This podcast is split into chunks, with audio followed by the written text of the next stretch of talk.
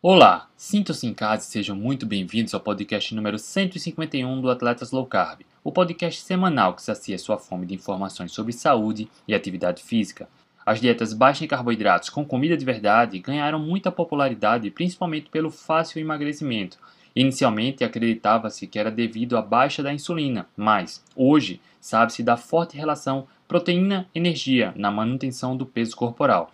Para falar sobre esse tema, batemos um papo com Felipe Cagiano, que é acadêmico de nutrição e um grande estudioso do assunto. Falamos sobre a teoria do balanço calórico, teoria da insulina, o conceito da relação proteína-energia, o quanto comer de proteína, como começar, como acabar com as vontades de comer doce, frutas e muito mais. Se liga que este episódio está incrível. Acompanhe agora. Olá, boa noite. Hoje, quinta-feira, 27 de maio de 2021, estamos iniciando mais uma live do Atlético Low Carb com mais um convidado de peso. Nutri Letícia, o camarada é fera. Grande É Felipe. fera. Oi, obrigado pelo Felipe, convite. rapaz, não, cara. Muito, eu que agradeço. Muito obrigado por ter aceitado o convite. Seja muito bem-vindo. Ah, eu fico feliz de ter sido convidado. Eu sei que várias pessoas aqui importantes é, da nutrição e, e vários médicos bacanas. Já assisti vários episódios aqui e fiquei bem contente com o convite da Letícia. Valeu. Nutri, o camarada é fera. E é um tema. Camarada que- é fera. Muitos profissionais, inclusive, estão se motivando para aprender mais, que é a relação proteína-energia, né? Exatamente, né? É, O Felipe foi assim uma das primeiras pessoas que eu comecei a seguir, né? Que falavam aí da, da relação proteína-energia. Aí a gente vai estudando, né? A gente vai procurando mais literaturas e realmente é algo que faz toda a diferença, né? Na, nessa questão da, da nutrição hoje. E é algo que muitas pessoas têm muitas dúvidas e é algo que muitas pessoas nem sabem, né? Que existe essa, essa relação. Então, Felipe, né? Eu queria te agradecer aí por ter vindo dar esse, essa aula aqui pra gente. Nós fizemos uma live na semana passada, eu e você, né? Eu contei um pouco da minha experiência com a, com a relação proteína-energia, que eu faço hoje também, né? Tanto para mim quanto para meus pacientes. Então vai ser uma aula bem enriquecedora. Muito obrigada aí pela sua disponibilidade. Ah, eu agradeço. É, realmente é um assunto que eu acabo que eu acabei me aprofundando mais, esse da relação proteína-energia. E eu vejo que cada vez mais assim é, a gente vai percebendo que realmente é, acho que é um caminho natural, né, para a gente ir indo para ele. Antes de começar o bate-papo com o Felipe, queria dar boa noite à turma. Grande Rodrigão Moraes. É. Boa noite. Elton. Elton só veio deixar aqui a marca registrada, mas vai assistir depois. Raquel Garcia, grande atleta, A, cetogênica. Ra a Raquel tá, tá super feliz aí com a live. a Raquel tá super feliz com a live. Marcos Schuller, boa noite. Carlos Roberto Franzói, doutora Andréa Maziero, boa noite. Wanderson Pereira, Franklin Rios, olha o Cláudio aí, o Van Damme, o ciclista de Brasília, boa noite. Anderson, boa noite. Almir Faria, Cassiano, Wender, Anderson, Sema, boa noite a todos. Quem tiver dúvidas, vão colocando aqui, que à medida que tiver coerente com o bate-papo aqui, a gente passa para o Felipe. Filipão, antes de começar, conta aí pra gente quem é o Felipe, onde mora, o que faz. Bom, é, eu sou aqui de São Paulo, capital, nasci aqui, continuo aqui até hoje. É, tenho 32 anos e eu sou estudante de nutrição.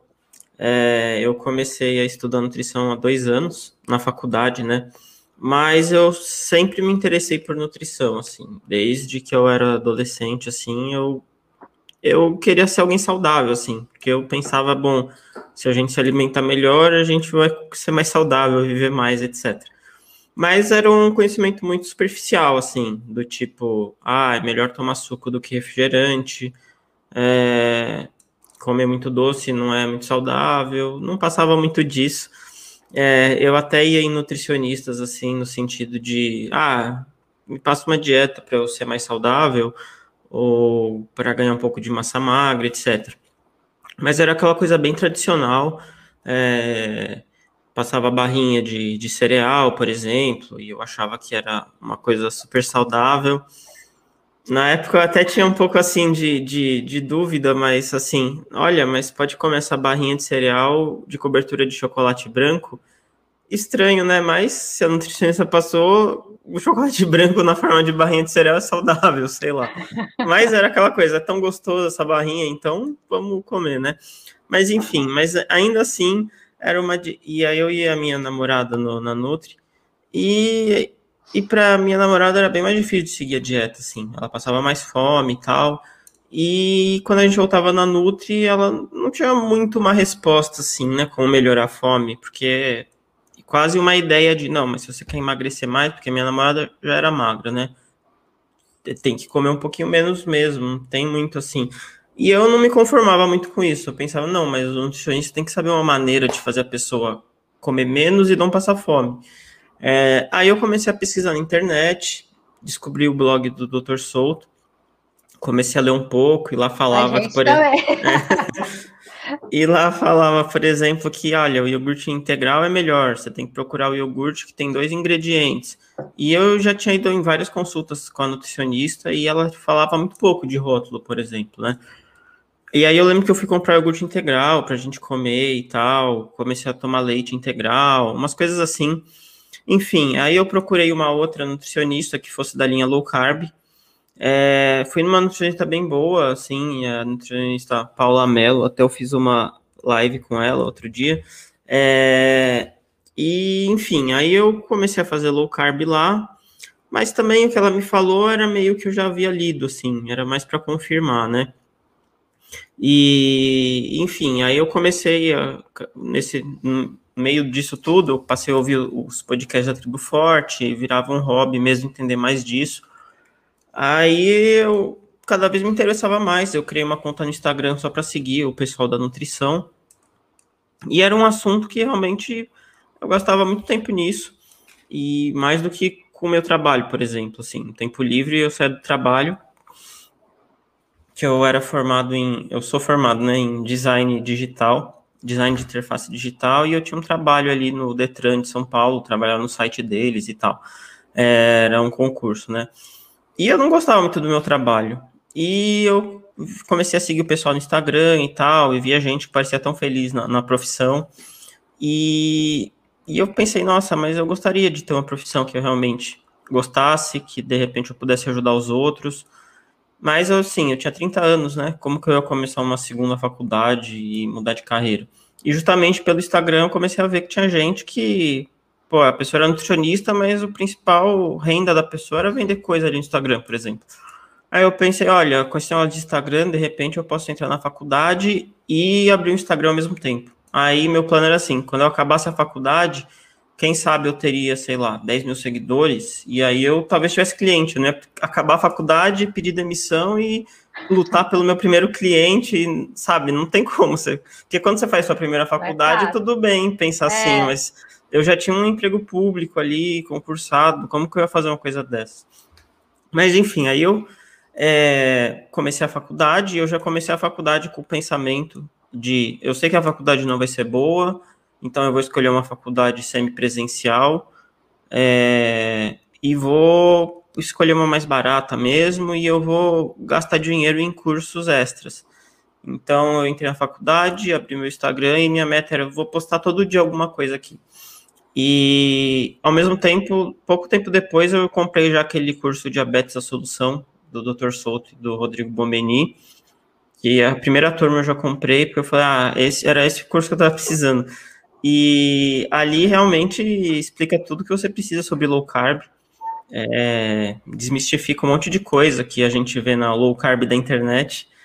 E ao mesmo tempo disso aí, um pouquinho antes, é, quem posta todo dia ali no Instagram e é, minha conta eu comecei do zero mesmo, tinha ali menos de 100 seguidores. E é muito lento, assim, né, a, a, o, o progresso. E eu lembro que eu vi, eu tinha uma estratégia lá, procure um grupo de Facebook do assunto e responda as pessoas lá, que uma hora elas vão para o seu Instagram, meio isso, resumidamente. E aí eu entrei num grupo grande ali de low carb, e eu começava ali no trabalho mesmo, quando não tinha coisa para fazer, eu entrava lá e começava a responder a dúvida das pessoas, porque eram realmente dúvidas muito básicas, assim, mais básicas possíveis. Ah, o que, que é essa dieta low carb? Como eu começo? O que eu posso comer? Não sei o que. Isso pode, isso não pode. E nisso aí eu comecei a responder bastante as pessoas, até me botaram de moderador ali na primeira semana do grupo. É, e, e, eu comecei a ver que tinha muita dúvida, assim, muito básica mesmo. É, porque eu, o meu outro medo era como que eu vou postar conteúdo no Instagram se, sei lá, existe o blog do Dr. Souto, sabe? Para que alguém precisa postar se existe o blog dele? Mas aí eu comecei a ver que, olha, não, na verdade a dúvida das pessoas é muito mais básica do que isso e a pessoa não tá sabendo, sei lá, não tá chegando no blog dele, ou chegou e não entendeu, sei lá, mas precisava alguém também falar coisas básicas ali, é porque tem muito mais gente leiga do que gente falando coisa assim, né, de nutrição. Tá. E aí eu também comecei a perceber lá que muita gente fazia low carb, assim, meio nos moldes do que as pessoas passavam ali no grupo, que era não coma isso, coma isso. Tipo a lista dos proibidos e permitidos e ainda assim a pessoa não conseguia emagrecer. E eu vi ali que os moderadores do grupo, que na verdade eram umas moças que fizeram low carb, conseguiram emagrecer e tal, mas não eram nutricionistas nem nada, é, nem se aprofundaram tanto assim a estudar low carb, mas é, elas sempre falavam: se você não está mais emagrecendo, você tem que diminuir ainda mais o seu carboidrato. E ou quando alguém perguntava, pode banana? Aí alguém já respondia, não, na low carb não pode. Pode batata na low carb? Não pode.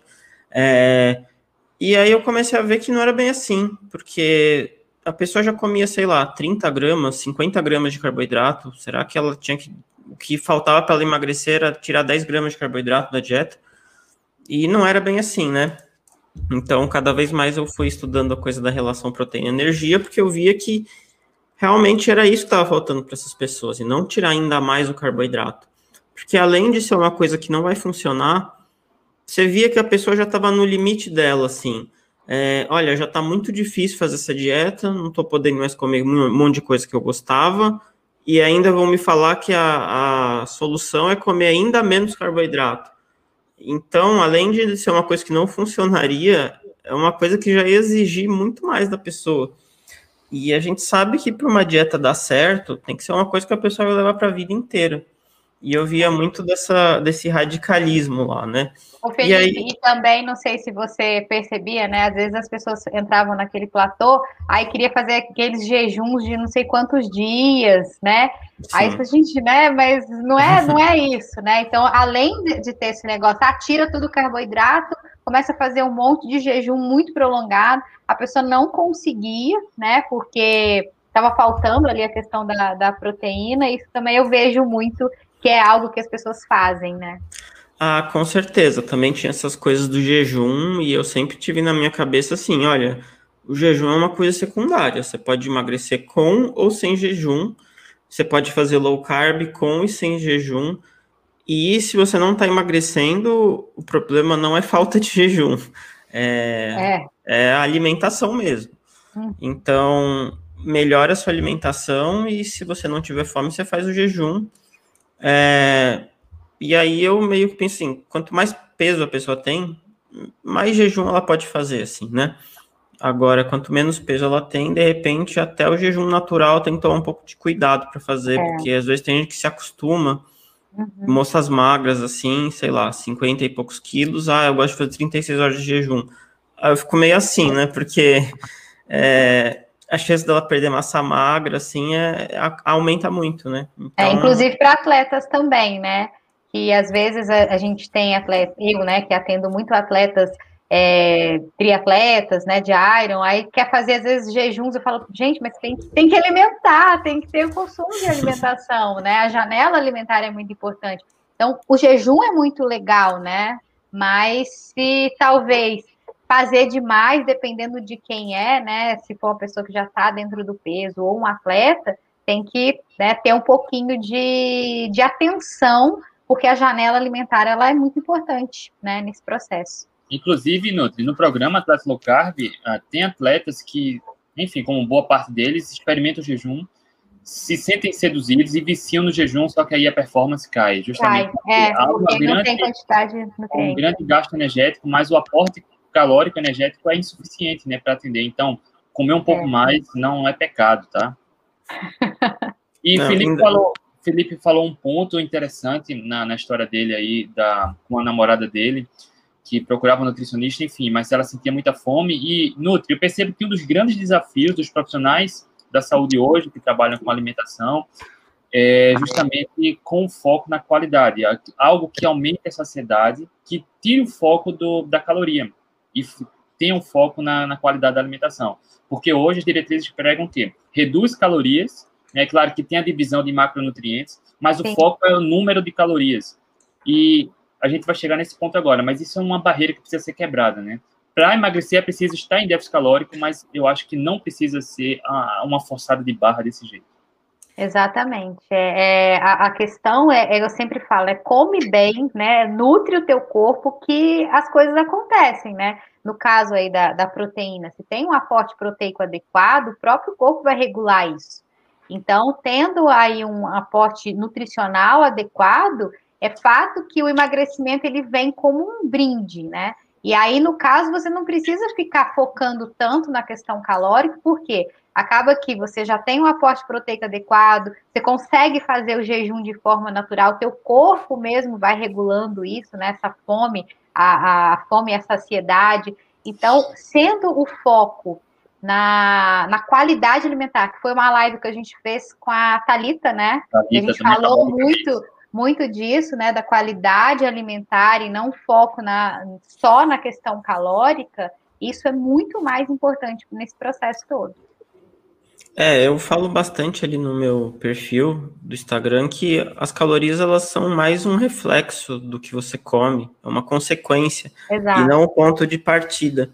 Então as pessoas sempre querem vir direto pensando nas calorias, mas dependendo da maneira que você come, você vai comer mais ou menos calorias. Se você quer diminuir suas calorias, então você muda o jeito que você está comendo, que aí isso vai ser um reflexo. Então eu defendo totalmente que realmente a gente tem que focar na qualidade da alimentação e dependendo da sua alimentação, você vai comer mais ou menos. Eu, eu, por exemplo, ali no meu desafio, no protocolo P, eu não falo nada de calorias. Só em uma situação que eu falo que são para pessoas que são muito magras, assim, tipo 50 quilos, 55 quilos. Eu falo, ah, tenta pelo menos não comer menos de mil calorias. Mas fora isso, é, principalmente quem, ah, eu preciso perder 20 quilos, não sei o que, 10 quilos. Essa é a última pessoa que tem que pensar em, em quantidade de calorias. É, então, eu, eu, penso muito isso. Perfeito. E Felipe, queria a tua opinião sobre o questão da insulina, tá? A Gary Tobbs, é, que deu start aí para o Dr. Souto, que, enfim, foi a porta de entrada para todos nós, e naquela ocasião ele trazia justamente a reflexão sobre a questão da insulina, que sim, ela tem um papel, mas o foco era reduzir carboidratos para manter a insulina baixa e aí queimar a gordura. Só que você relatou, quando entrou no grupo de low carb no Facebook, as pessoas encontravam um platô, não conseguiam emagrecer, e a gente vê que em muitos casos há um exagero no consumo de gordura. Então, não é só insulina baixa, calorias tem a ver com qualidade também. Eu queria saber a tua opinião sobre é, é o tema da insulina em relação ao emagrecimento. É, é, é, um assunto bem interessante e eu acho que é, até o, o, o, Ted Neyman falou outro dia isso, né? E, o Ted Neyman é a pessoa aí no mundo que mais fala dessa relação proteína-energia e eu estou sempre tentando escutar tudo que ele fala. Ele falou que, olha, ele gosta muito do Gary Taubes, porque é, ele trouxe um ponto ali de a qualidade do que você importa, do que você come, influencia o quanto você come, né? Pode não ter sido assim diretamente assim, mas ele trouxe essa questão e a partir disso se pensou muito na alimentação, nessa questão de o que você come influencia o quanto você come, né? Só que essa questão da insulina, eu acho que no começo, assim, quando surgiu essa ideia, podia ser até uma coisa válida, assim, né? Era uma coisa nova. Mas eu acho que hoje, qualquer nutricionista que trabalhe com pessoas que fazem low carb, sabe que de reduzir o carboidrato não garante emagrecimento. Assim, em 2020, qualquer nutri com experiência já viu gente que, sei lá, fez cetogênica e engordou. Eu recebo é, inclusive, muito... eu tenho pacientes que, que ele me procura para ganhar peso. Quer dizer, não são muitos, mas eu tenho pacientes que querem ganhar peso. É, eu recebo mensagem até de gente, não, eu queria emagrecer, comecei a cetogênica e engordei 2 quilos. O que aconteceu? É, eu até recebi gente, não, eu fui fazer carnívoro e engordei, o que, que aconteceu? É, então, assim, essa ideia de, não, se a insulina estiver baixa, não tem como ganhar gordura. Eu acho que a, a prática, assim, nos mostra que não é bem assim. E os estudos também, né? É, o próprio Dr. Souto já falou assim que, olha, a teoria original do Gary Taubes foi refutada e não tem muito mais como defender isso, né? Apesar de ainda ter gente que acaba defendendo, mas é, aliado aos estudos que saíram, além da questão prática mesmo, sabe? Se fosse assim, eu não ia receber tanta mensagem de gente que tenta low carb e não consegue emagrecer. Então, eu acho que a questão da insulina ela acaba sendo mais um, um reflexo, né, da pessoa engorda, aí a insulina dela aumenta, assim, fica mais resistente à insulina. Ela emagrece, a resistência à insulina dela melhora. E é, é mais um reflexo disso, do seu ganho ou do seu excesso de gordura, do que, na verdade, o causador, né? Então não é, não, só você ganhou gordura porque sua insulina aumentou. É, então, o, o, que o Ted Neyman defende bastante é isso. É, você engorda e por isso sua resistência à insulina aumenta. Então, se você quer emagrecer, se você quer melhorar a resistência à insulina, você tem que emagrecer. Então, é mais ou menos isso. E até eu fiz uma live com o Ted Neyman né, no meu Instagram, é, e eu até perguntei isso para ele. Ele falou: Olha, eu não concordo muito com essa, com essa teoria, acho que ela já foi refutada mesmo. E o maior exemplo é que peixe é um alimento que aumenta a insulina. Agora, qualquer pessoa que você botar para comer só peixe ou comer muito peixe vai emagrecer muito. Então, a questão principal é, não é essa questão da, da insulina, eu vejo ela mais como um, um reflexo assim do, do resto. Agora, do que você falou das calorias, eu também penso que não é assim, ah, ou é insulina ou é contagem de calorias, né? Eu acho que eu, eu, nem falo calorias, mas assim, se você comer mais energia do que seu corpo precisa, essa energia vai ser estocada como gordura. E a gente não precisa necessariamente colocar um número ali, né? E se você comer menos energia do que o corpo precisa, o seu corpo vai ter que usar a sua energia estocada, que é a gordura. Então, nisso eu acredito. E dependendo de como você modela a sua dieta, você vai consumir mais ou menos energia. É aí que entra a relação proteína-energia, né? Que ela vem lá da ecologia nutricional, que é um, uma área aí da ciência que começou com biólogos e tal, foi de lá que o Ted Neyman pegou isso. E essa ecologia nutricional nos mostra que a quantidade de calorias que a gente come é regulada pelo tipo da nossa dieta e não por outros fatores. E tem vários estudos aí que mostram que a quantidade ela é determinada pela qualidade da dieta. Então eu penso que não é assim, ah, ou a coisa é contagem de calorias ou é a teoria insulina. Eu acho que, olha, realmente não é a teoria insulina, mas é, existem maneiras bem mais inteligentes de diminuir o que você come. Perfeito. Tu pode falar um pouco sobre essa relação tá. energia? Então, essa relação começou, como eu falei, nessa, nesse, nessa área aí do, da ecologia nutricional, que era para estudar por que, que os animais comem da forma que eles comem. E a teoria base ali era, não, eles comem qualquer coisa que tem pela frente. Afinal, ninguém tinha estudado isso e é plausível pensar isso. Sei lá, um inseto come o que tem pela frente, não tem muito além disso. E eles descobriram que não, mesmo insetos, eles acabam selecionando nutrientes. Por exemplo, pelas patas, eles conseguem ver o sabor ali e, e escolhe comer ou não. Então, eles viram que mesmo um gafanhoto, ele queria comer um pouco de proteína e um pouco de carboidrato ele não tem gordura na, na dieta, né? Então, ele tentava achar um balanço daquilo. E aí eles foram fazer vários testes, aí eles começaram a separar gafanhotos e dar rações com um percentual diferente de proteína e energia. Aí nessa área do estudo, eles pegam realmente a proteína, que tem a função ali de construir as coisas do nosso corpo. A gente pensa muito no músculo, né, que é construído por proteína, mas tudo é construído por proteína no nosso corpo, desde é, células, tecido do órgão, qualquer coisa é, é pele, é proteína. E energia, que é carboidrato e gordura. Então, isso aí é a energia da dieta. E eles perceberam que quando a proteína é baixa, por exemplo, uma ração que tem pouca proteína, mas muita energia, o gafanhoto vai começar a comer e vai chegar o momento que ele já comeu o que ele quer de energia, mas ele ainda não comeu o que ele quer de proteína. E aí ele tem uma escolha, né? Ou ele vai comer mais energia do que ele precisa, ou ele vai ficar com baixa proteína. E o gafanhoto e a maioria dos animais nunca vai escolher ficar com pouca proteína, até porque isso vai atrapalhar a reprodução e várias coisas, né? Então ele come mais energia do que ele precisa para conseguir a proteína que ele precisa. Então, quanto menos proteína você tem na dieta, mais você vai acabar comendo energia. E eles viram o contrário também. Quando tem muita proteína, ele já atinge o que ele quer de proteína. Só que ele não faz questão de comer o que ele precisa de energia. E aí fica por aí mesmo. Então, para quem quer emagrecer, nada melhor do que isso. Você comer um negócio que pronto, aí depois você não tem mais tanta fome. E aí seu corpo, como não vai ter energia da alimentação, ele vai usar a energia do corpo. É, então, a relação proteína-energia, ela vem nessa base da, da ecologia nutricional. E aí, depois do gafanhoto, teve vários testes em, em ratos, em outros animais, em humanos, é, que foi constatado que funciona assim. O percentual de proteína na dieta influencia muito na quantidade de comida que a gente come. É, principalmente em estudos que eles não controlam as calorias, né? Que é assim, não, vocês vão comer isso e vocês vão comer isso. Podem comer à vontade. Só que muita gente pensa, ah, então sempre que a gente comer à vontade, a gente vai comer o máximo possível. Mas não acontece assim dependendo do que tem ali na composição, você vai comer mais ou menos. E quando tem mais proteína na, na composição, é, a gente acaba comendo menos. Tem um estudo em ratos que eu sempre uso a imagem porque é bem visível, assim.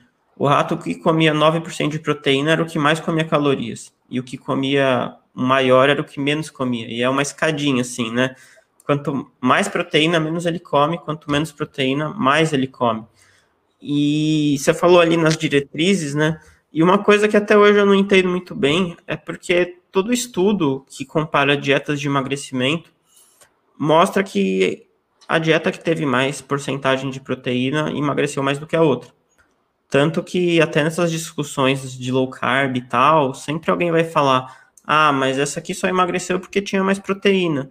Então, para fazer um estudo sério, tem que igualar a quantidade de proteína. Isso já é aceito entre as pessoas, entre os cientistas. Se a gente não igualar a quantidade de proteína, é óbvio que o outro lado vai ganhar. Então, com, sabendo disso, por que que então uma dieta alta em proteína não é o padrão para quem quer emagrecer? Eu não sei, porque também não se conhece nenhum ponto negativo de se ter uma dieta alta em proteína. Então, nessa questão, realmente não sei por que não é o padrão uma dieta alta em proteína para qualquer pessoa que quer emagrecer. E tem uma relação com nutrientes também, né, Felipe? É, quando existe uma relação boa entre proteína e energia, esse alimento tende a ter mais nutrientes, também nutrientes, vitaminas, tá? minerais que a gente precisa. Ou a gente fez uma live com o Dr. Bomeni, ele falou um trecho sobre isso também, por exemplo, um, bloco, um brócolis Brócolis não é fonte de proteína, mas tem uma boa relação energia-proteína, que dentro do brócolis também tem muitas vitaminas e minerais. Carnes, ovos, alimentos de origem animal também tem uma excelente relação, né? Ah, com certeza. É, até no livro, né, que eles têm do, de ecologia nutricional, eles falam que a gente tem vários apetites diferentes. A nossa fome não é assim, só uma busca por calorias. A gente busca coisas diferentes. A gente busca carboidrato, gordura, proteína e a gente busca é, minerais também, como sódio e cálcio, porque, por exemplo, se a gente não tivesse um impulso para ir atrás de cálcio ou sódio, quando a gente era é, homem das cavernas, a gente talvez não fosse atrás, né? Então a gente precisava de alguma coisa para fazer a gente ir atrás, senão a gente não consumiria e morreria por falta desses nutrientes. Então a gente precisa de alguns impulsos para isso. Só que hoje em dia é, a gente já tem muito carboidrato, já tem muita gordura, o sódio acaba vindo fácil nos ultraprocessados e até o cálcio acaba não sendo tanto problema. Então o que acaba devendo mesmo são as proteínas, né? Por isso que quando a pessoa aumenta a proteína, de repente melhora um monte de coisa. E, e até alguém pergunta, tá, vou focar na proteína, mas e os nutrientes? Você não falou que tem fome de nutrientes também? E o bom é que se a gente mirar na proteína, a gente vai acertar os nutrientes também. Exato. É, porque os alimentos com mais nutrientes são as fontes de proteína naturais da natureza ali, ovos, carnes, etc. E os alimentos de baixa energia, que são os mais fáceis de encaixar quando você faz uma relação proteína-energia. Que quais que são os alimentos baixos em energia? São os vegetais, abóbora, esse tipo de coisa cogumelo, e esses também são alimentos riquíssimos de, de nutrientes. Então, aqueles alimentos mais ricos em energia, geralmente são os que têm menos nutrientes. Como a gente calcula a relação proteína-energia, Felipe? Olha, eu vejo que as pessoas elas têm um pouco de obsessão assim por essa questão numérica, né? Então, elas querem muito saber números, o que fazer, não sei o que. De repente você fala, olha, não precisa contar calorias. Aí a pessoa quer um outro número, por exemplo, em low carb, tá? Mas quanto de carboidrato tem que comer é, para emagrecer? Qual que, é, qual que é o percentual? É. Eu vi é, pessoal perguntando, né? Qual que é o percentual que eu preciso? Agora, vi, para low carb é fácil, né? Porque a gente fala, evita industrializados, come comida de verdade, tá ok. Mas na relação proteína-energia, para o leigo que chega aqui, como ele vai saber escolher alimentos com boa relação proteína-energia? Porque até dentro da carne tem aqueles que a gente poderia priorizar ou, enfim, evitar o excesso, né? Sim, é... Olha, eu geralmente costumo falar assim no começo é, para quem chega assim meio de paraquedas. Começa a tentar aumentar a quantidade de proteína na sua dieta. Porque eu vejo que as pessoas, elas consomem pouquíssima proteína na dieta. É, eu até fiz um post ontem falando, olha, desses três níveis, qual você tá? Você come um grama de proteína por quilo de peso, come 100 gramas de proteína por dia, ou consegue comer 1,6 gramas de proteína por quilo de peso, que seria o último nível. E várias pessoas ali que você vê que estão com sobrepeso falam: Nossa, eu tô comendo 40 gramas de proteína, porque é, 40 gramas de proteína por dia. E a pessoa, sei lá, tem 80 quilos e come 40 gramas de proteína.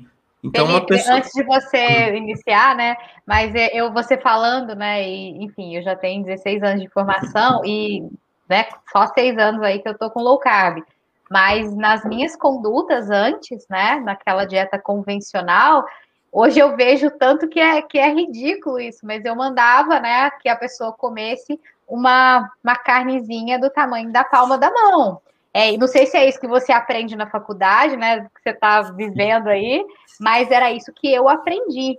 E aí, tantos insucessos com, com dieta para emagrecimento, inclusive para mim, porque eu acabava comendo uma quantidade muito pequena de, de carne, eu acredito que não chegava nem, nem a 100 gramas de de, de proteína, né? Morria de medo de comer ovos, né? Achava que ia morrer de colesterol, não comia carne, tinha muito medo.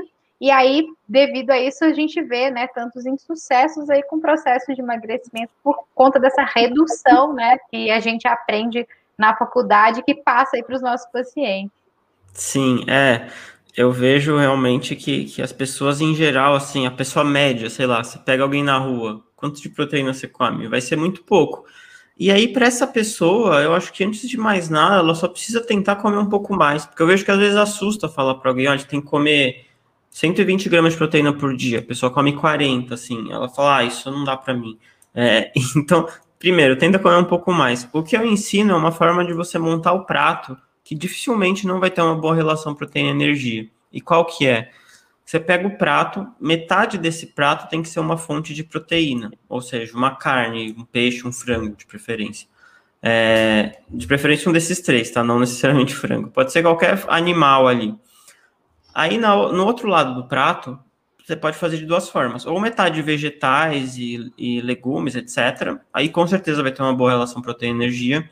Ou você deixa um quarto de vegetais e legumes e um quarto do que você quiser de preferência comida de verdade. Fazendo assim, eu já fiz alguns testes, por exemplo, ah, sei lá, peito de frango, brócolis e arroz e feijão no último quarto. Dificilmente isso vai ter mais energia do que proteína. Então, você já com esse prato você já limita a quantidade de energia e prioriza o prioriza a proteína. Então, por volta desse prato, você já consegue manter uma boa relação proteína-energia. Porque qual que é a ideia? A ideia é você melhorar a sua relação proteína-energia. E como você melhora a sua relação proteína-energia? Primeiro, aumentando um pouco a proteína, que geralmente a proteína é muito baixa. Tem gente, por exemplo, que às vezes me manda assim, ah, eu comi isso. E a pessoa até não comeu muita energia, mas comeu pouca proteína. Então, o que ela tem que fazer é comer mais proteína. Até no meu desafio ali no protocolo P, a primeira tarefa é coloca um bife a mais no prato, só isso. Então, comer um pouco mais de proteína. E o segundo ponto, que é comer menos energia. Qual que é a maneira mais fácil de se fazer isso? é comendo menos ultraprocessados, porque os alimentos com mais energia são os ultraprocessados. Eu sempre dou alguns exemplos, por exemplo, ah, a pessoa veio da low carb, tem muito medo da banana, porque ela tem entre 30 e 20 gramas de carboidrato. Então seria 20 ou 30 gramas de, sei lá, 25 gramas de energia, ok. Aí ela pega uma barrinha de cereal, tem 78 gramas de energia. Você pega um biscoito, tem 80 gramas de energia. Aí perto disso você vê que os 30 ali da banana já não é tanto assim. Então, você limitando os ultraprocessados, é, inclusive tem estudos que mostram que quanto mais ultraprocessado na dieta, mais a pessoa come. Então, além de ter mais energia, te faz comer mais.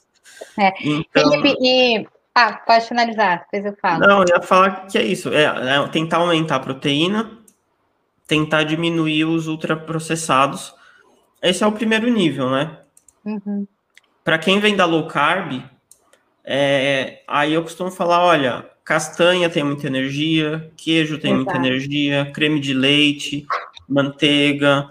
É, se um alimento. Oi? Pasta de amendoim é Ah, isso. É, e aí eu falo, se o alimento tem só gordura ou mais gordura do que proteína, você tem que tomar um pouco de cuidado. É, até porque também alimentos que são pura gordura, tipo, sei lá, manteiga pura, óleo de coco puro, também não são assim um primor em termos de nutrientes. Se você comer gordura que vem junto das proteínas, acaba sendo, no geral, opções melhores. É. Eu ia comentar, Felipe, que até mesmo dentro da low carb, né? Por exemplo, às vezes as pessoas têm medo de comer uma fruta, né? No caso que você deu a, a, o exemplo da banana, né? Mas não tem medo de comer as receitas low carb, que né, às vezes é muito é feito aí com farinha de amêndoas, né, farinha de castanhas, enfim.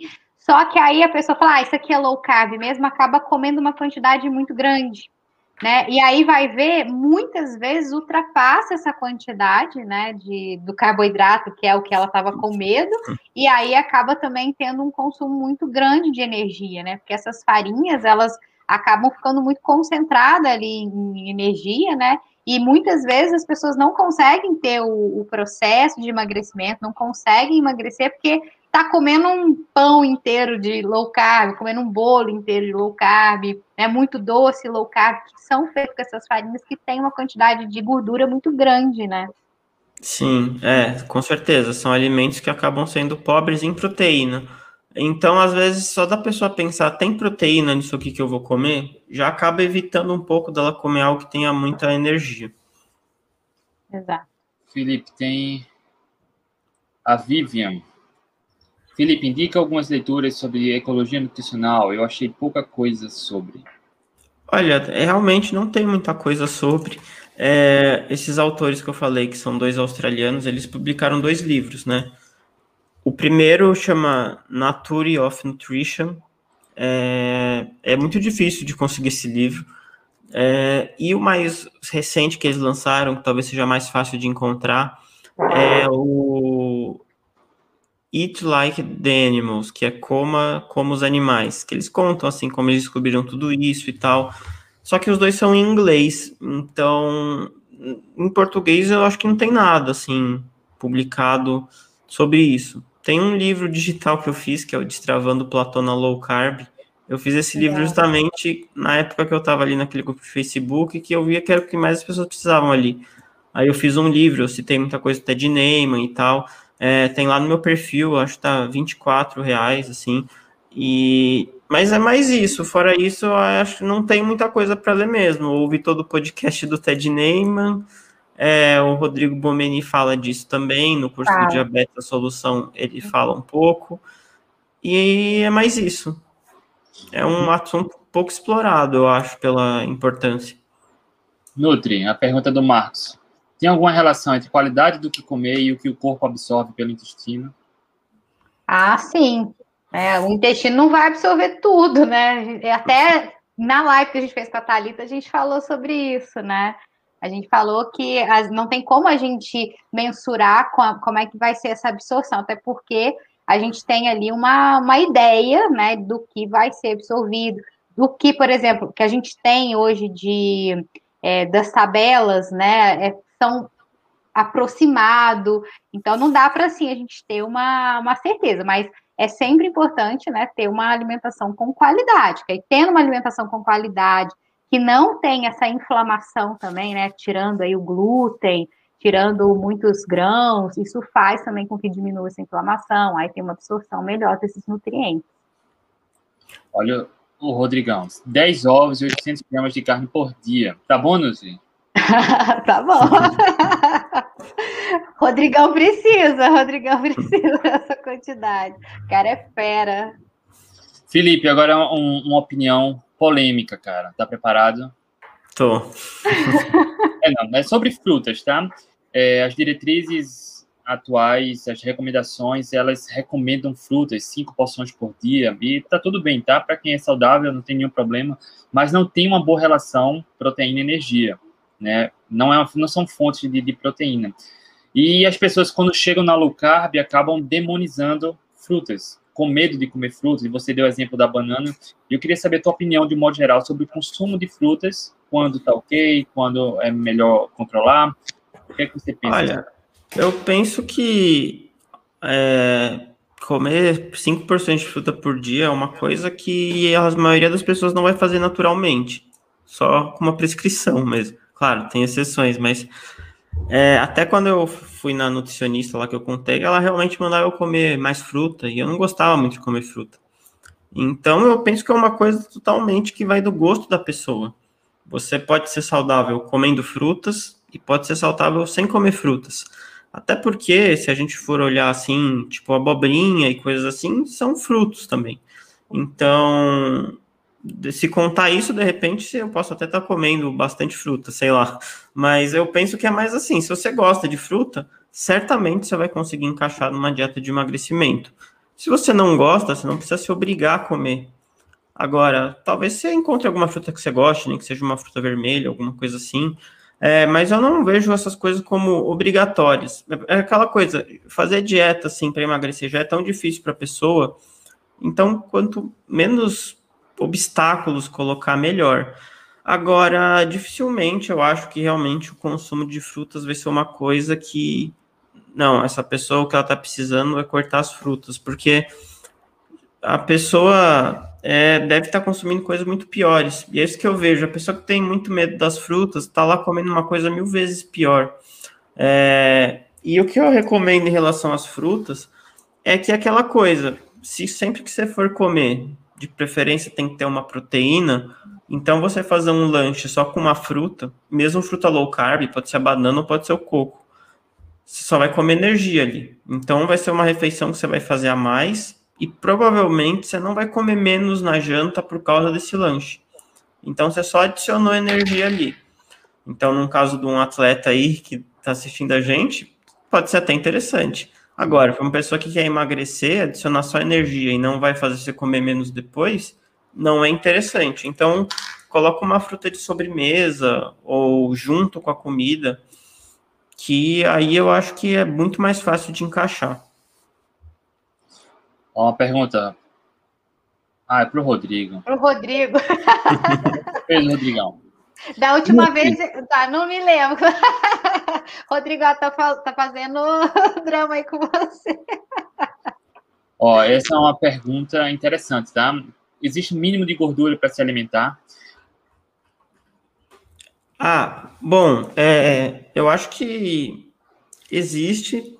É, agora, principalmente para pessoas com muito peso, isso não importa muito, mas é que é aquele tipo de coisa, a não ser que a pessoa se esforce para não comer quase nada de gordura, ela vai já comer alguma coisa de gordura. É. Então, eu não acho que uma pessoa, sei lá, que esteja em processo de emagrecimento precise se preocupar muito com isso. Será que eu estou batendo minha meta de gordura mínima? Porque, por mais que você coma peito de frango ou, ou coisas, carnes mais magras, elas têm gordura também.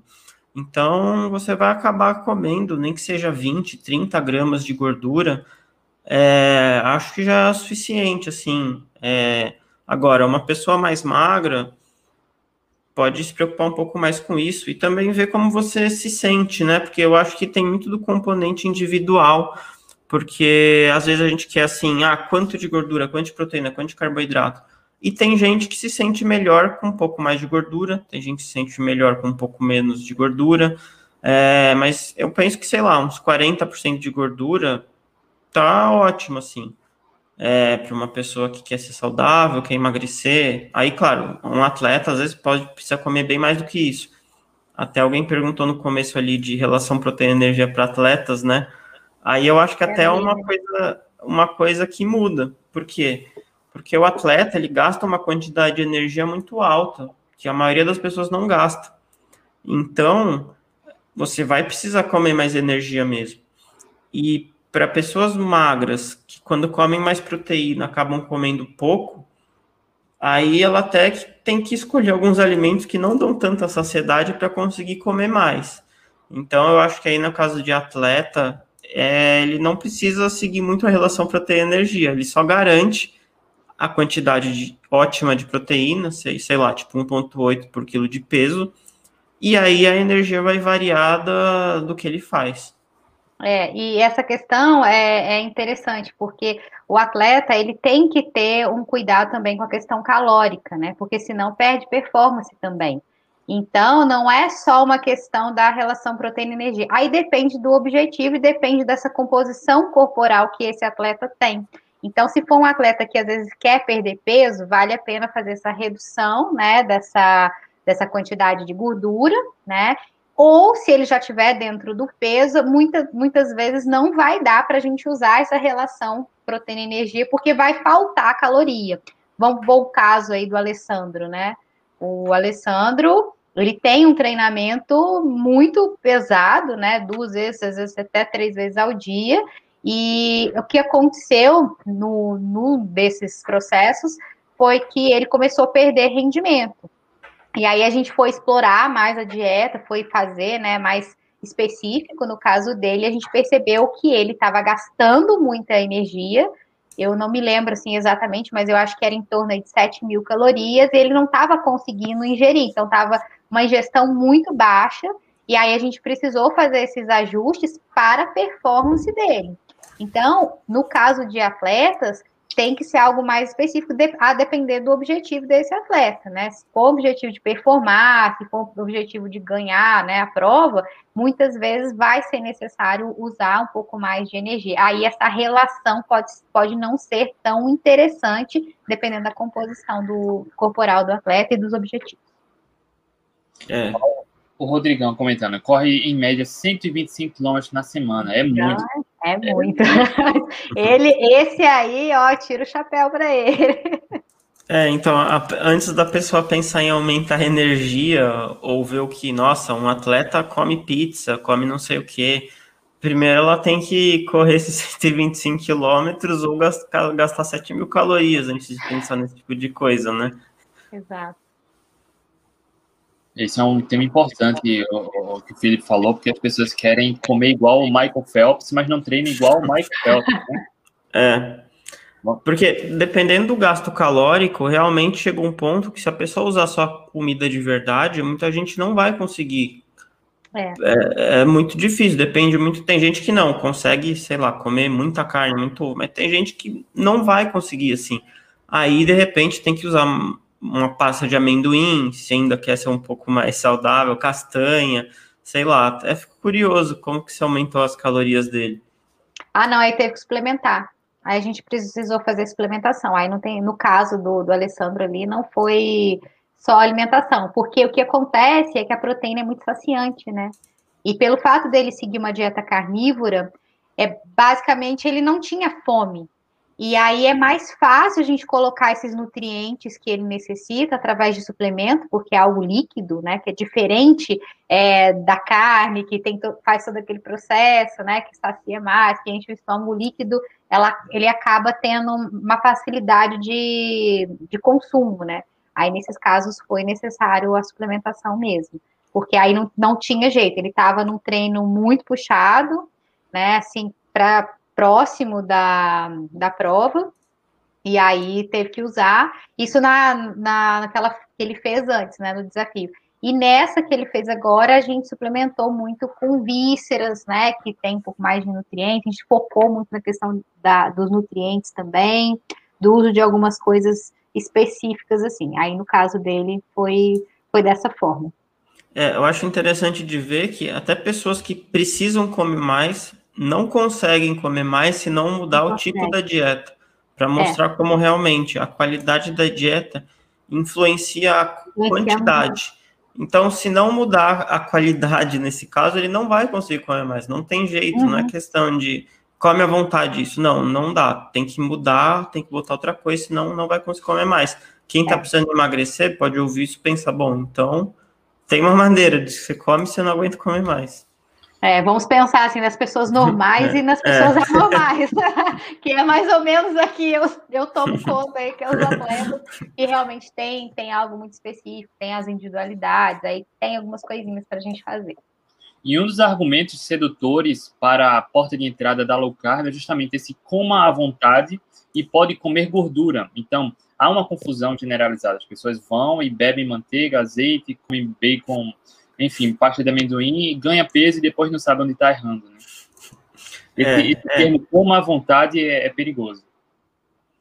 É, porque às vezes a pessoa ela não se aprofunda muito na dieta, né? Ela só viu uma lista ali do que pode e não pode, a manteiga tá no pode, então é isso aí. E se ela ficar na comida de verdade, realmente ela vai conseguir se manter ali, mas se ela exagerar em gordura isolada, porque se a gente pensar assim, a manteiga ela não nasce assim, vamos dizer, né? Tem que pegar o leite e extrair a gordura do leite. Então já é uma coisa com um certo nível de manipulação. Naturalmente você não encontraria assim uma gordura pura. O próprio óleo de coco, você tem que pegar o, o, o coco ali, preparar para extrair. Então tudo que é energia isolada acaba sendo mais fácil de você comer muito. Tem uma pergunta interessante sobre doces, Felipe. Tem uma pergunta polêmica também. O consumo de doces pode? Qual a melhor estratégia para encaixar? Tá, é... então, eu sempre falo no meu perfil que não existe assim, pode ou não pode. Até porque eu, eu percebi conversando com as pessoas que, vamos dizer que seu objetivo seja reduzir o consumo de doce naquela pessoa. Uma das piores estratégias que eu percebo é falar você não pode comer doce. Ou seja, se você quer que a pessoa. É, se você quer que a pessoa coma menos doce, essa não é uma boa estratégia. Por quê? Porque ela pode até ficar um tempo sem, mas o dia que ela comer, justamente porque é proibido, ela vai comer muito, assim, e vai demorar uma semana para voltar para a dieta. Porque no mundo que a gente vive hoje é muito difícil a pessoa decidir, a partir de hoje nunca mais como doce, ela vai enfrentar muitas situações e, e outra coisa, uma coisa é a pessoa decidir, olha, eu não quero mais comer doce. Outra coisa é alguém impor, olha, agora você começou low carb, você não pode mais comer doce. É. Não é nem a pessoa que não quer mais comer doce, foi imposto a ela. Então, eu vejo que essa não é uma boa estratégia para a pessoa parar de comer doce ou comer menos doce. Então, o que eu costumo falar é, olha, você pode comer doce sim. Primeiro, você melhora a sua relação proteína-energia, porque que muita gente acaba tendo essa ansiedade, fome, não sei o que, vontade doce, porque está mal nutrida. Então, um depoimento que eu recebo muito é: nossa, eu aumentei a proteína, não tenho mais vontade de doce, eu não tenho mais aquela fome emocional. Mas, na verdade, ela não tinha fome emocional, ela tinha falta de nutrientes. E quando ela comeu mais proteína, ela melhorou isso. Agora, o que eu costumo falar é: é tenta sempre valorizar a sua exceção. O que, que é isso? Se você vai comer doce, come um doce de qualidade melhor. Por exemplo, eu quero comer chocolate todo dia. Então, coloca um, um chocolate 70%, que vai ser mais fácil para você comer dois quadrados dele por dia. Agora, se for comer brigadeiro ou chocolate ao leite, desses mais simples que a gente encontra, vai ser realmente mais difícil comer uma quantidade pequena, esses doces muito ultraprocessados. Agora, se você ir melhorando a qualidade do que você come, é mais fácil comer dois de 70. Tem gente que não consegue. Então vai para 85. Aí é mais fácil ela, ela manter assim. Então, primeiro pensar em melhorar a qualidade do doce. E se é alguma coisa que a gente sabe que só tem um doce, por exemplo, a gente não pode usar doce para matar fome, porque o doce não tem nutrientes. O doce serve só porque ele é gostoso. Então, você se nutre e depois você come o doce que você quer de sobremesa. E quando a coisa é por energia, aí a gente tem que dar uma controlada na qualidade, né? Então eu falo que tem duas variantes, ou a frequência ou a qualidade. Por exemplo, eu sempre dou exemplo, ah, eu gosto bastante de brigadeiro, mas eu não uso a estratégia de comer um brigadeiro por dia, porque eu provavelmente não conseguiria manter essa estratégia. Em tese daria certo, até que sim, mas se eu tivesse aqui 50 brigadeiros, eu não ia pegar um por dia. Então o que eu faço? Eu diminuo a frequência. De vez em quando eu como brigadeiro, sei lá, quando aparece a oportunidade, sei lá, não, também não fico me programando para o dia do brigadeiro, mas é, o dia que eu, sei lá, tem brigadeiro que eu acho gostoso, eu como sem me preocupar tanto, se eu for comer 10 ou 15, eu sei que não vai acontecer nada comigo, é, e depois eu volto ao normal. Então, eu acho que a pessoa tem que pensar isso, pensar em valorizar a exceção, né, também uso o exemplo do, do sorvete, ao invés da pessoa comprar aquele pote que bom, e comer a semana inteira, que a gente sabe que é um sorvete com péssimos ingredientes e nem é o mais gostoso. Por que não no sábado ela vai lá numa sorveteria boa mesmo, que tem bem menos ingredientes no sorvete, tem, sei lá, creme de leite, leite, açúcar e mais alguma outra coisa. Come um potinho daqueles, que o preço talvez seja o mesmo do pote de 2 litros, que bom, e pronto, volta para casa. Então eu penso assim, e se a pessoa quer inserir mais doces na dieta, por qualquer motivo que seja, tente achar doces proteicos. É, eu até fiz um livro com a Adriana Carioba, que é uma chefe de cozinha, né? Que eu comecei. Ela é linda. Adoro e ela. A gente, a ideia, a nossa ideia era fazer só receitas com boa relação proteína e energia. Que eu via que não existia isso. Receita fit ou é aquela coisa com um monte de aveia ou ah, é cheia de gordura. então não tem assim um meio termo, né? Então ela desenvolveu as receitas, então tem vários doces com mais proteína do que energia, é, com whey protein, coisa assim. E eu vejo que muita gente às vezes só come um iogurte natural com whey protein, porque o whey protein é doce. É, mata a vontade de doce e você ainda está aumentando seu aporte de proteína. Então, em relação a doce, é, é isso. E aí também envolve muito a individualidade de cada um, para ver como ele dá melhor. Acho que não existe uma regra geral para quase nada aí na nutrição. Felipe falou de, de um tema só para reforçar a importância de olhar rótulo, tá? Ele falou de iogurte com ah, whey é. protein. É. Não é qualquer iogurte, né? E quanto maior a lista de ingredientes, pior, né? E iogurte de verdade só tem dois ingredientes, né, Felipe? Sim. Ah, e eu, inclusive, eu não recomendo os iogurtes que dizem que tem whey. É, eles até podem ter whey, mas vários deles você vai ver tem mais carboidrato que proteína na composição. Eu recomendo comprar o pote de whey, pegar é. o scoop e mexer no iogurte. Aí você pode até colocar uma fruta se quiser. É, até porque acaba ficando mais barato se você for fazer as contas certinho.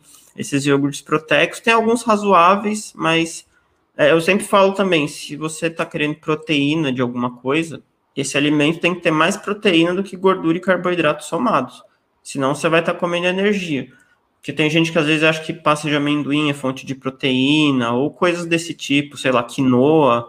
E são coisas que têm muito mais energia do que proteína.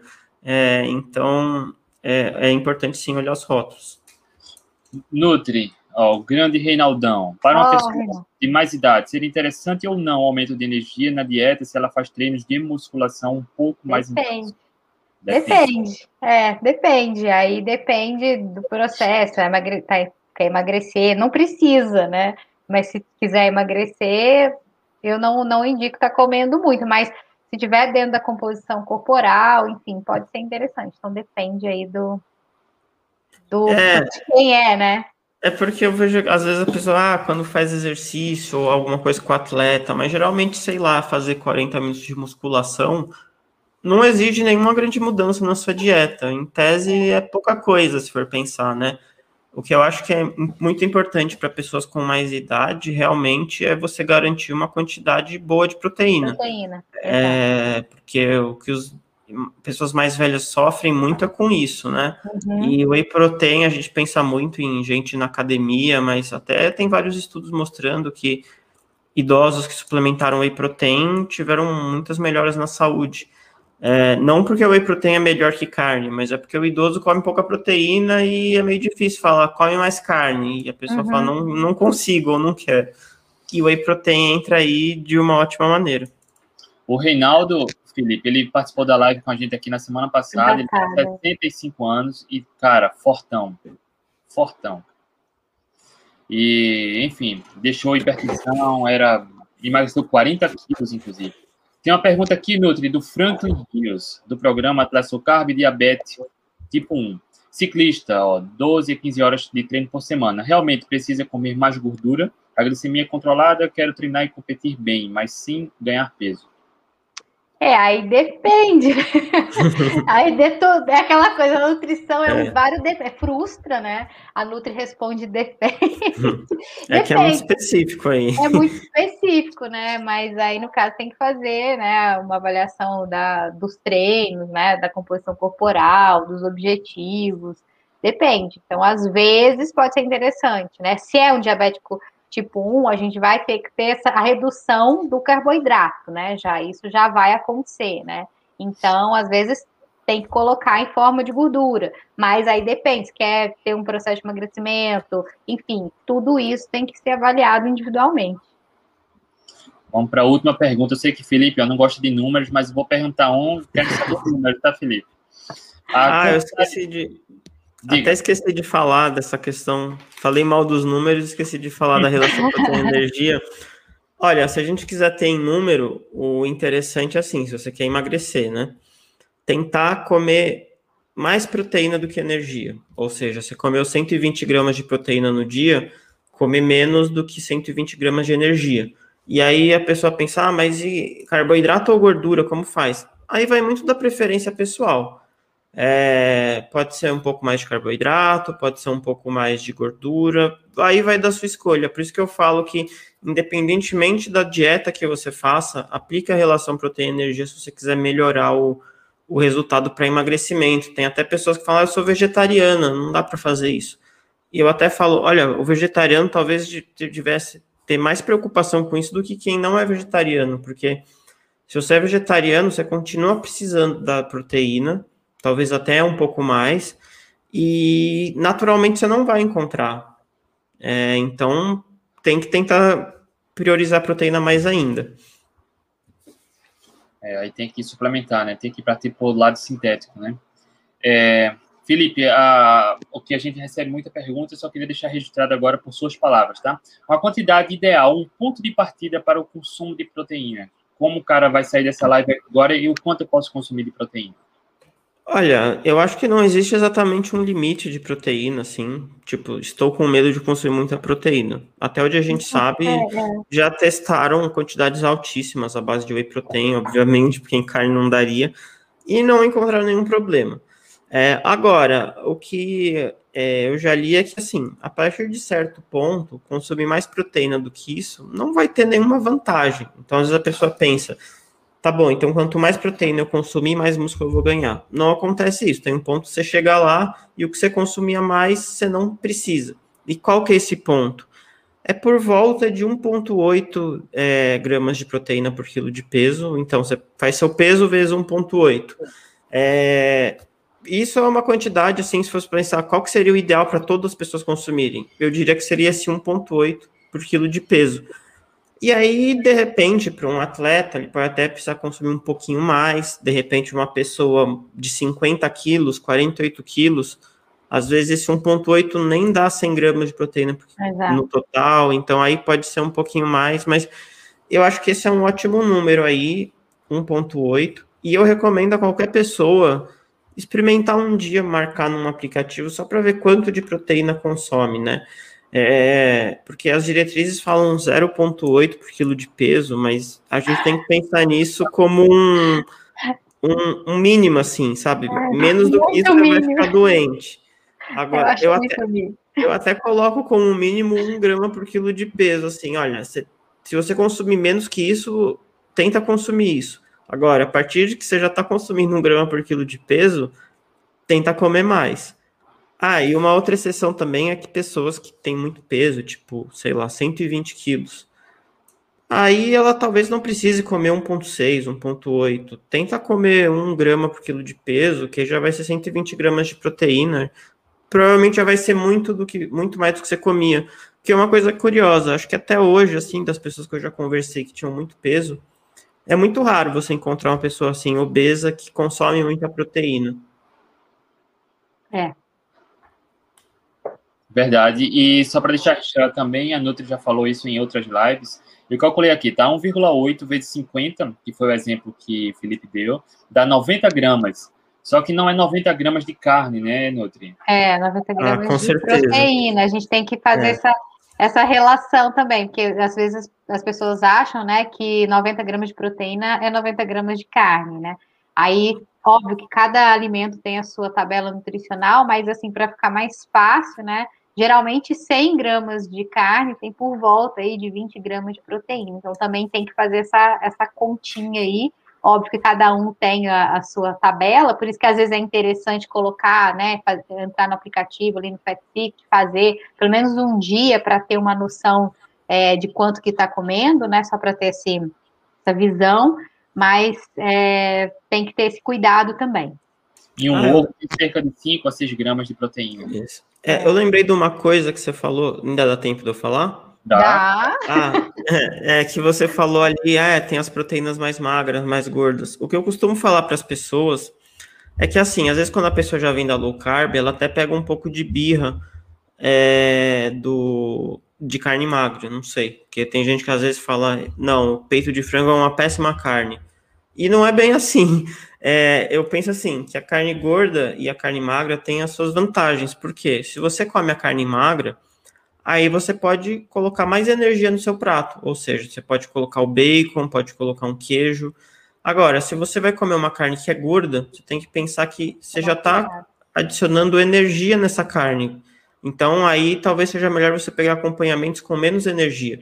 Então, nessa questão das carnes, eu acho que você pode pensar assim: é carne mais magra? Posso colocar mais energia no acompanhamento. É carne mais gorda? É melhor eu pegar acompanhamentos com menos energia. Isso, inclusive, você pode fazer durante o seu dia. Se por algum motivo você sabe, hoje à noite vai ter uma festa de aniversário. Come bastante proteína no almoço e pouca energia, porque sabe que a energia vai vir da noite. É, então você vai meio regulando, assim, sem pensar que estragou tudo. Exato. Perfeito, deu nossa hora. No... Ah, foi muito boa a live, foi sensacional. Cara, queria agradecer aí, ó, a comentário, inclusive aqui, ó, a, perguntaram dica de marca de DOE, então tem muitas sugestões aqui, a gente não vai nem, nem falar, mas está registrado nos comentários. E queria agradecer a presença de todos. Felipe, mais uma vez, muito obrigado, cara. Ah, obrigado pelo convite. É, se alguém ficou interessado em saber mais da relação proteína-energia, pode dar uma olhada ali no meu perfil. É, até eu tô com o meu desafio aberto, que eu ensino isso, assim, como a pessoa aprender a aplicar a relação proteína-energia em, em 15 dias. E dá uma olhadinha lá. Ali eu tô todo dia abrindo caixinha de pergunta no meu Instagram. Se alguém quiser perguntar, fique à vontade. E obrigado, foi bem legal participar aqui. Deixar registrado também, ó, o Instagram do Felipe já tá na descrição do vídeo, tá? Acompanhem, o cara é fera. E o desafio dele tem. É preciso correr para se inscrever logo, né, Felipe? É, vai até domingo as inscrições. Olha aí. Que a gente domingo, já começa segunda. Domingo 30 de maio, né? Então quem assistir a live Isso. depois, perdeu. Perdeu. é. Filipão, obrigado. Nutri, show de bola, né? Muito bom, muito bom, Felipe. Valeu, foi sensacional. Obrigado, eu que agradeço. Rapaziada, boa noite. Tchau, tchau. Até a próxima. Tchau, tchau.